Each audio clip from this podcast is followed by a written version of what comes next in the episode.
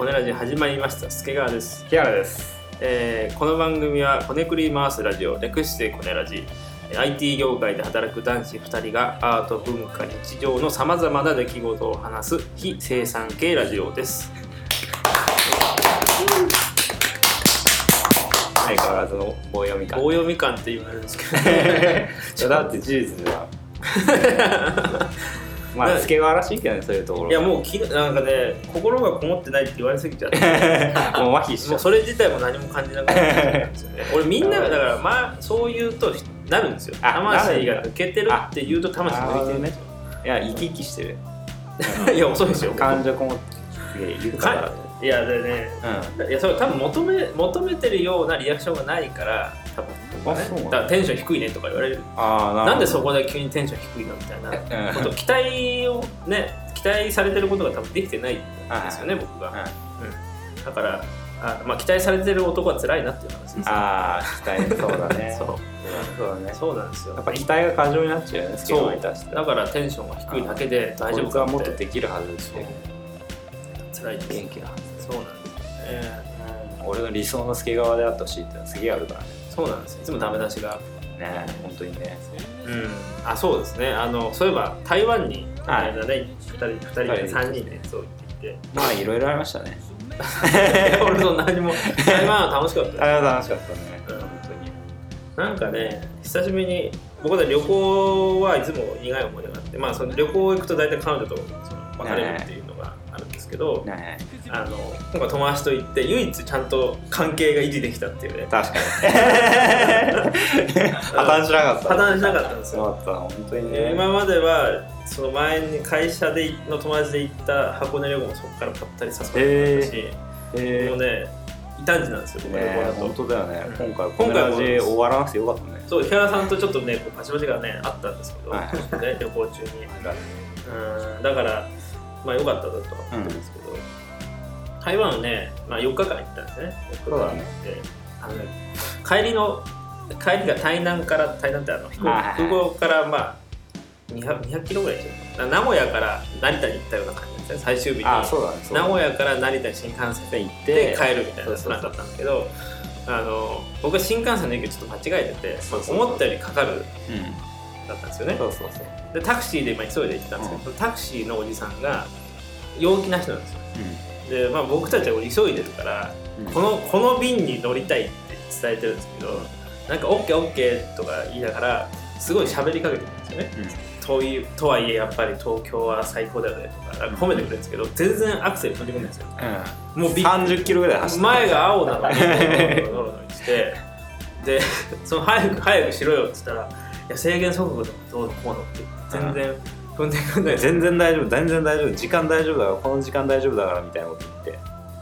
そうでもこっちはその新幹線のチケットを取るとか手続きはもうかかるわけじゃないです。か言葉が通じないから。だからさ13分の便で13分使って困るわけですよ。絶対10分以上ないと困るのにいや13分だから OKOK とか全然通じなくて。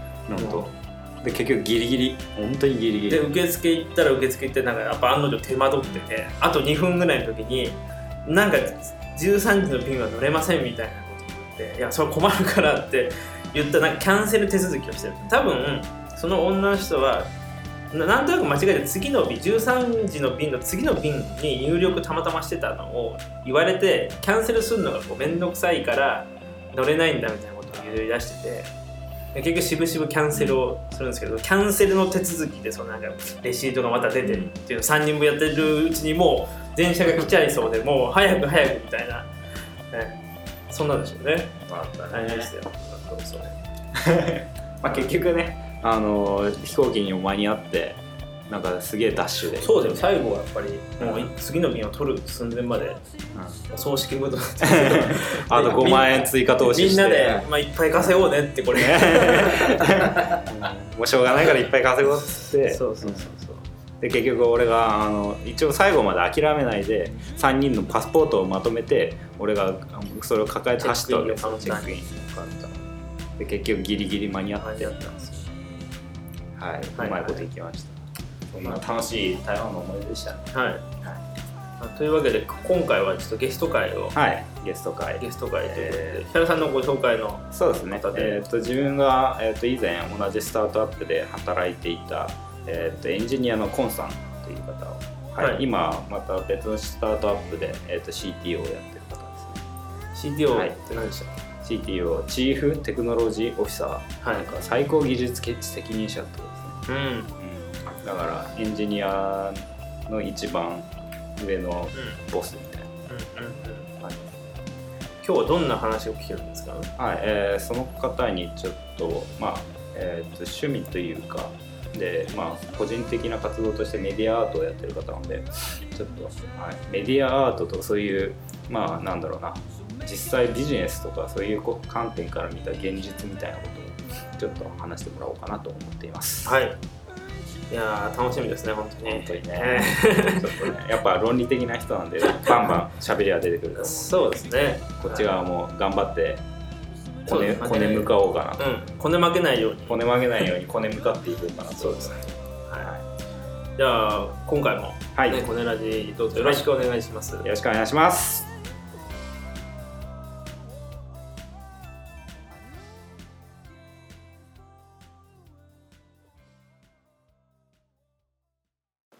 はい、えー本編ということでまあコンさんがちょっとねここに今いるんですがちょっとそのうん。エンジニアコンさんが。今日は助川初めてコンさんに会ったんですがうん。どんな印象でしたか？いやーあれですねちょっとこう気難しそうな感じがしましたね。もしかしたらちょっと いやあれですよ。エンジニアっていうタイプの人にこう初めて会ったぐらいのなんていうんですかね自分のこう思想がしっかりこうあって確かに確かに。こうあるべきっていう会話をずっとしてて、はいい。やーね自分は本当に大したこと喋ってねえなって 感じるような、まあ、うん。しっかりとしたこう話しぶりの人まあ確かに。っていう。一番ザエンジニアタイプの人に会った。そう。だから日原さんと喋ってる時もうん。すごいこう波長が合ってる感して、確かうん。僕と喋ってる時と全然 ゆるさがないなって。に カチッとした方がね喋りやすいからね。そうですね。まあでもコンさんはもうちょっとエンジニアの中でもゆるさがこれでも結構混じってる方だとは思あうけどね。そうなんですね。うん。ファッショナブルだし、うんうんうん。まあなんだろう。あのくだらないくだらないことが好きだし。あそうジョジョがすごい好きなんですよあそうなんですか？そうそうそう今アニメやってますよね第4部。そろそろ紹介しましょうか。はい。はい。というわけで今日はゲストでいらっしゃってるはいエンジニアコンさんです。よはい、どうも、コンです。コンユースケです。いらっしゃい。はいコンユースケさん。えーっとですねえ、ー今はスタートアップの CTO をしてるんですけど、はい。えーっと個人事業主でフリーランスのエンジニアをしていて、えー、コンユースケ製作所っていう名前で、あそうなんですね。へえー。ウェブのエンジニアをしていますえはい。というところをしてて、えーっとそうだな、メディアアートは趣味でちょこちょこやってまして、まあ一時期本業でもメディアアートの仕事をしていたんですけど、はいはい。今は趣味にしていくというようなはいはい。感じですね。まあ、はい。しょうもないものを出して作る。好きですね思いついたしょうもないものを作るのを作品にして、えー、と主に Maker Faire 東京とかで出したりしてはいあれですよね。ますね。股間に自動的にモザイクをかけメるーカーフェアっていうのは何でしたっけ？さっき聞いたんですけど。 Maker Faire っていうのが。メそうですね。 Maker Faire 東京っていうのは、えー、とここ数年だと8月の大体第1週ぐらいの行われる電子工作のお祭りみたいな感じで、へえー、とそうだな、えー、とコミケとかあとはいはい。なんだっけ、えーデザインフェス。そうデザインフェスタはい。に似ている感じですね。それのなんだろうね。あの工学部とかうん。工業高校のなんうん。か男子校臭い祭りですね。ーはいそれでみんなに持ち寄ったはい。なんかインターネットで公開してるようななんかガラクタをみんなして公開してどうやってやったりとかするイベントです。はいはいえ今回はどんなの出したんですか？今回はあ今回ははい。2016えー、と年、2016年は Maker Faire 出してなくてあ出してないんですか？えーとね、でも別のところで出しててへええっとねすごいガチガチのエンジニアの川崎 Ruby 会議。あ Ruby っていうコンピューターの言語のイベントではい出していて。出したのはあのルンバ掃除機みんな家に1回に1台あるロボット掃除機あるじゃない、はい多分みんな持ってると思うんでですけど。みんなはさすがに持ってないから。じゃあこの今3人のメンバーでじゃあ持ってるの、あじゃあ俺だけなんですはい持ってないですよ。持ってない。でこれイベントで登壇したみんなエンジニアばっかりで多分ね50人ぐらいいたけど4割ぐらい手を挙げる。マジっすか？大体これ一発目ネタでルンルンバ持ってみんな持ってますよねって言ったら大体少ないっていうのではい。受けを取ろうとした予想外にいっぱいでちょっと引いたっていう。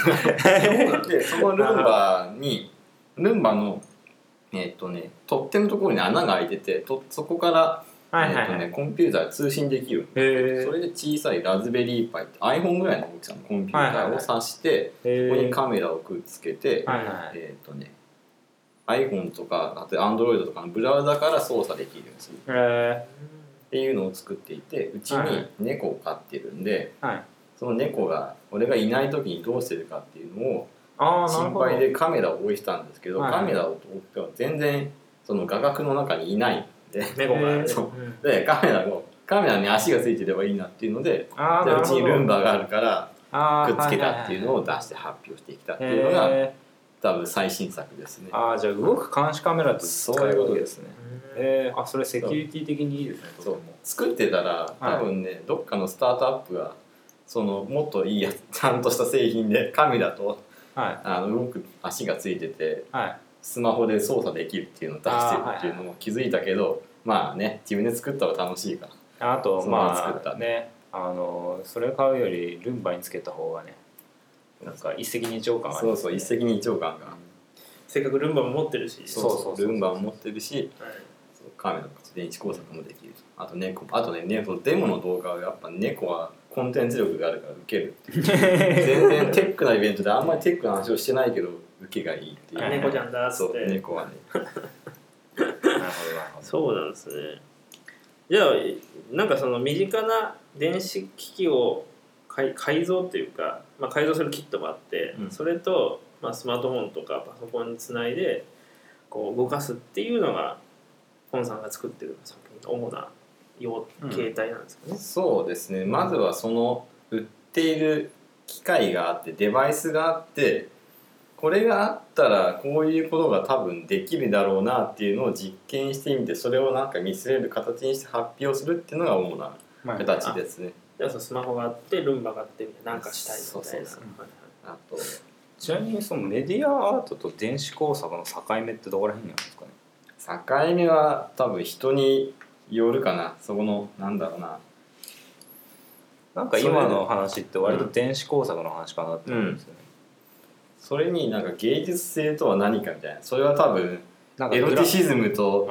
あのアートの境がどこにあるのかとはい一緒のところがあってその境目に対して多分なんだろうぼんやりした領域どうしてもビジュアルが伴ってればメディアアートになりうるビジュアルとかその音とか、なんかそういうものが伴っていればメディアアートとなりうるっていう感じなんですかねそうですね。なんだろう。役に立たないかどうか。で役に立つか役に立たないか。あ でそのルンバに乗せてもそんなに日常生活そんなすげえ便利かっていうとそんな便利じゃなくて。うん。でもなんか実用性ありそうです実はありそうだけどない。実はないからそんなに便利に。そうかルンバである妥当性はもうそんなに。あのそれをつけちゃうとあのルンバってあの1日に1回掃除をするとか登録できるんですね。はいはいはい。バージョンによって。その機能をオフにしないといけなくなるんですよ。いや便利な部分が。あそうそうそう。そう今俺の今の作ってる作りだとね。はいはいなっちゃうんですそこのなんか無駄無駄があるかどうか無駄を許容するかどうかがうん。許容してる方がアートでその実地に沿ってるって工作っていうか便利なものを作る DIY 的なへ領ー域になるねあそうなんですね。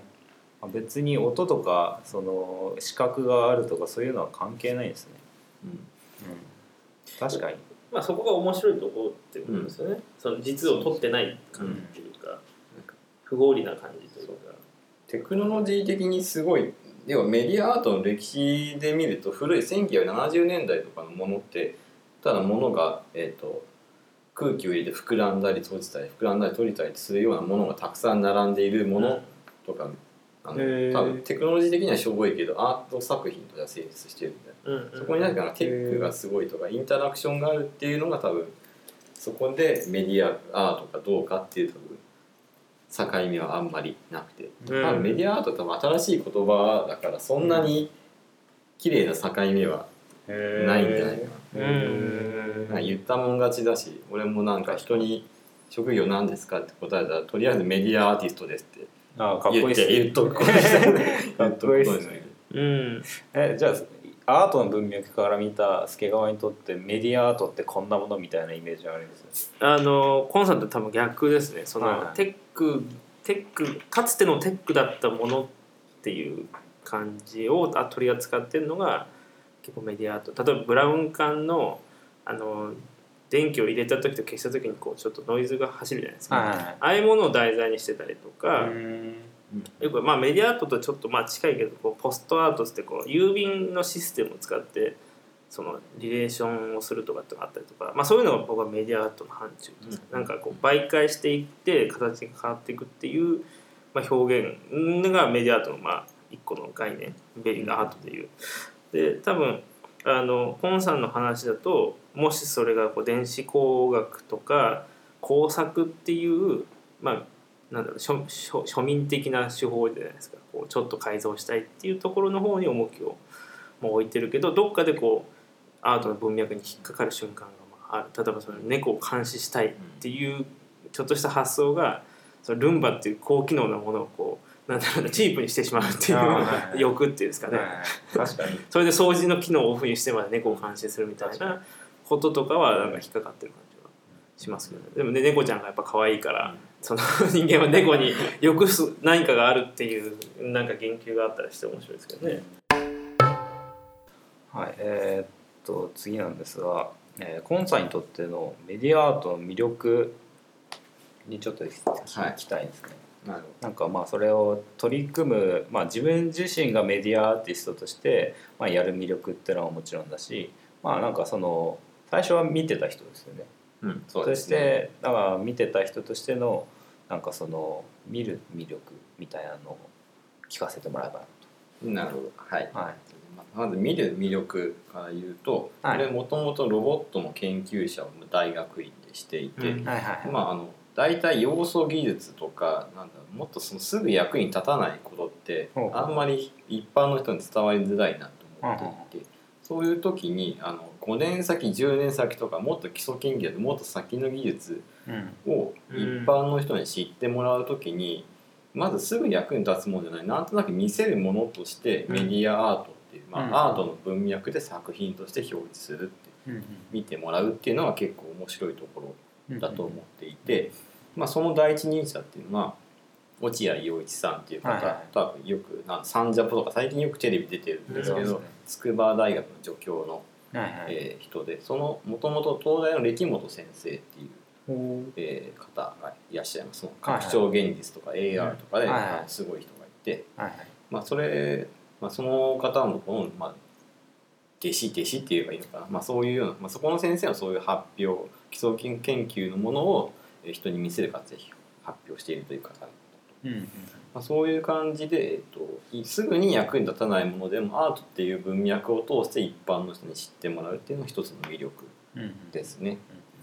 でやる魅力で言うと,、えー、と俺はどっちかっていうとその基礎研究とかそういうもうレベルの人ではなくなってるんですけれども、例えばあのマイクロソフトで出してるキネクトとか、うん。リープモーションとか、まあ、あと普通にカメラ、えー例えばラズベリーパイとかアルドゥイノ、まあ、電子工作とか、あとセンサーズセンサーのものとか最近民生品で簡単に使えるのたくさん出てきた時に、うん。